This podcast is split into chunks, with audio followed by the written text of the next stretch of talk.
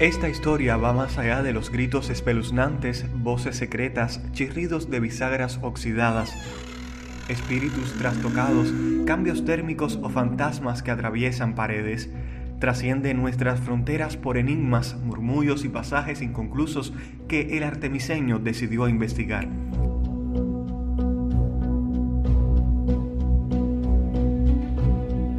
Nadie sabe cuándo comenzó todo, pero a muchos se les eriza hasta el último pelo del cuerpo de tan solo contar lo que conocen al respecto. Otros prefieren hacer silencio, pues hay puertas que jamás deberán abrirse en este mundo de sombras y energías.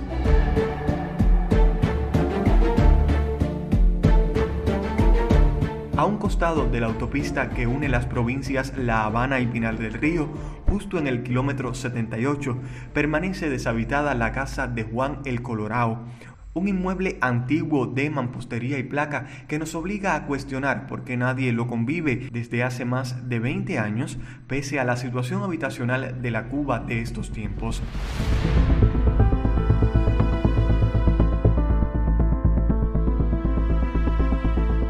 Personas dicen que en esa casa suenan los calderos y es como si hubieran fantasmas viviendo en esa casa.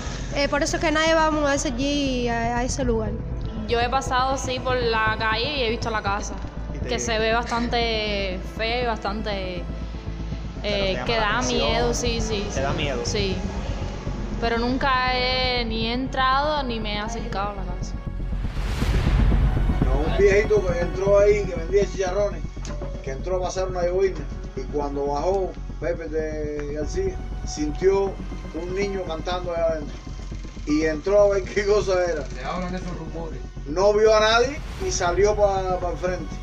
Y ya poquito rato, a, a, los minutos, el niño llorando, vio entrar el viejo. No ve a nadie, agarró su bicicletica y subió por la autopista y se, mojó. Dicen que ahí habitaron dos hermanos, pero esa leyenda, como leyenda en fin, me está comprobado. Dicen que se fajaron y que se agredieron, inclusive que murieron Otros plantean que no, que no es cierto. Yo no lo he vivido, no puedo asegurarlo. Lo único que sé es que sí ha estado inhabitada por mucho tiempo y que siempre me ha llamado la atención cuando paso por la autopista y la veo tan sola, y no tan lejana de San Cristóbal. No soy una persona incrédula, pero no dejo de entender que eso es un mito. Que si quieren regalarla con todos los mitos que tienen, que la pongan a nombre mío.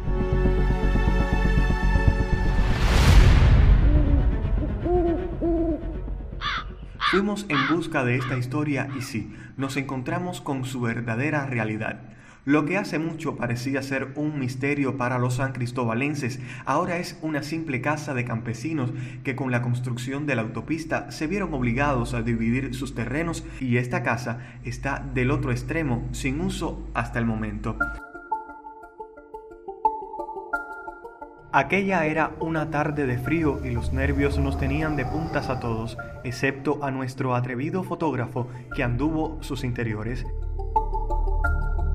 La sugestión podía hacernos ver o sentir cosas raras. Era demasiado lo recogido en un día, pero teníamos que llegar hasta el final. Adelquis Crespo Rodríguez, sobrino político de Juan, nos convidó a sentarnos en su terraza para aclarar sin ningún tipo de apuros las dudas que traíamos de la ciudad. Ahí no hubo discusión, ahí no hubo bronca, ahí no hay pelea. Otra cosa, el dueño de esa casa es integrado en esta revolución, es jefe de una cooperativa. ¿Para qué te voy a decir? Se llama Diego Sánchez Crespo, es mi primo.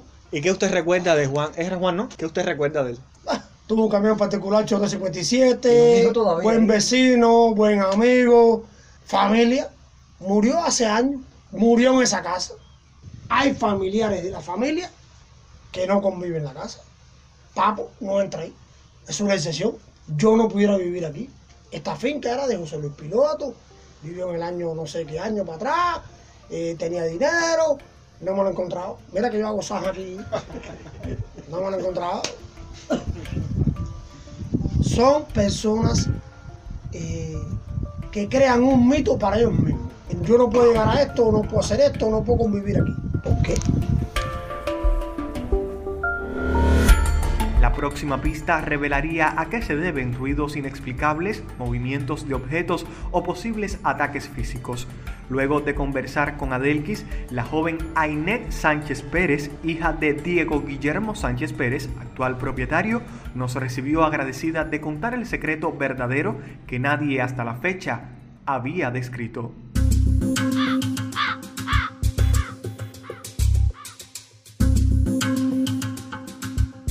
Esa casa era de mi bisabuela y un hijo. Ellos eran de los palacios, se murió su esposo y decidieron venir con la familia para acá porque se quedó viuda. Se hizo la casa esa, toda era una finca entera. Cuando hicieron la autopista dividieron la finca a la mitad. Se quedó una para el lado allá y una para el lado acá.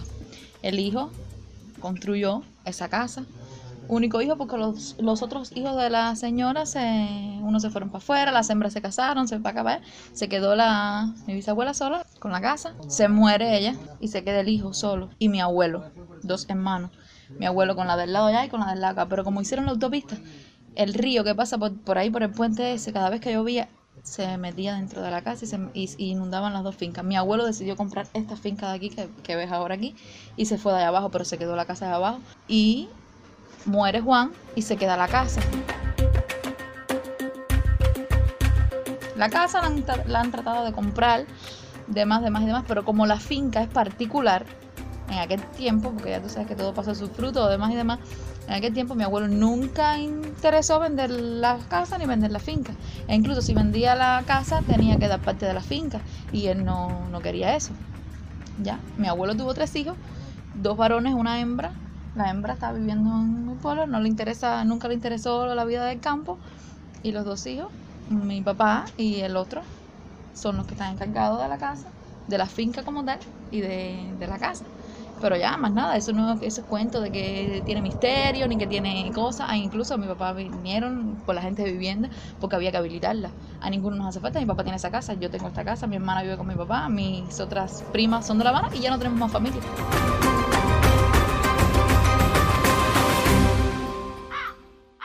La gente dice que han venido personas a vivir. Sí. Y han acondicionado la casa y tienen que irse. No, no. Sí, claro, porque la casa es particular y vienen y se meten porque esto es mío. Eh, han venido personas y han dicho, esto no es de nadie, esto está solo y, y vengo y me voy a meter aquí. Ha, tenido que ir la policía a sacarlo, no es que se han tenido que ir, es que la policía, mi papá ha tenido que llamar a la policía y decirle, vengan, que se me metieron una gente en la casa y realmente esta casa tiene dueño. Ya lo vieron que estaba deteriorado porque imagínate, tantos años eso hace. Juan se murió, yo tenía 6 años, yo tengo 28. Imagínate cuántos años hace que ese hombre se murió, hace 21 años casi que se murió. 21 años esa casa sola. Y desde entonces está sola. ¿Qué te pasó? ¿Tú bajaste? Sí, yo bajé. ¿Qué te pasó? ¿A quién viste? ¿Qué te salió? Nada, ni te va a salir nada. Lo mismo puedes ir, lo mismo ahora a las que son las 4 de la tarde, que a las 2 de la mañana, que a las 6 de la mañana.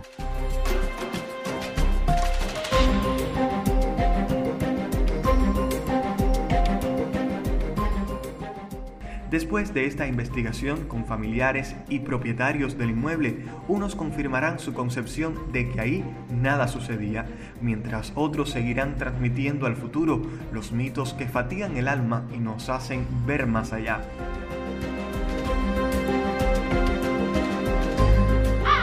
Realmente supimos que sí hay un verdadero misterio en la casa de Juan el Colorado. Ese parece estar bien oculto, Todavía debemos averiguar cómo la gente ha relatado tal incertidumbre, hasta tanto los fantasmas seguirán recorriendo cada rincón de la ciudad y no habrá sosiego. Eso, amigos míos, sí es poderoso.